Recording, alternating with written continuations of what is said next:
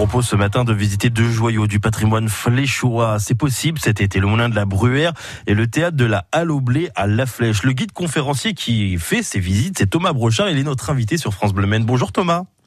Bonjour. Alors, pourquoi faut-il absolument visiter ces deux lieux? Qu'est-ce qu'ils ont de, particulier finalement? Et on apprend quoi? Alors ces deux lieux emblématiques du patrimoine de la Flèche, euh, pas très connus des fois. C'est une belle découverte et puis ils sont en fait très très complémentaires. Alors euh, si vous allez au moulin par exemple, de la, le moulin qui fait de la glace, mhm. ça c'est unique en France. Voilà, ah c'est le dernier moulin à eau qui fait encore de la glace en France.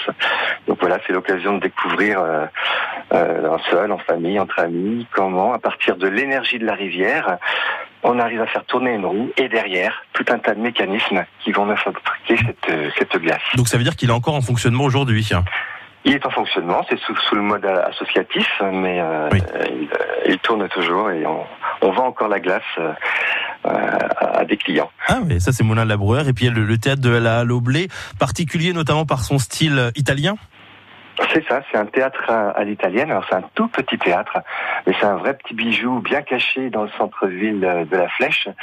Mais une fois qu'on est à l'intérieur, ben voilà, il y a plein de découvertes à faire. Je vous parle de l'histoire du bâtiment, du décor très riche, euh, de toute la vie au théâtre et toutes les anecdotes qui vont avec.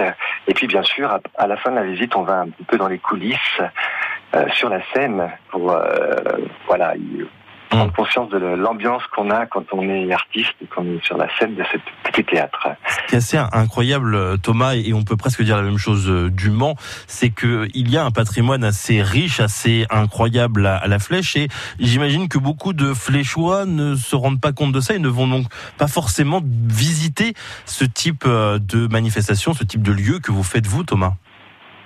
Voilà, et puis bah, c'est l'occasion de le découvrir ou de le redécouvrir. Et puis bah, cette année, beaucoup de personnes, j'ai beaucoup de personnes qui viennent bah, de un peu partout en France aussi, et qui plutôt qu'aller à l'étranger, bah, viennent euh, découvrir le, patrimoine local. Mmh.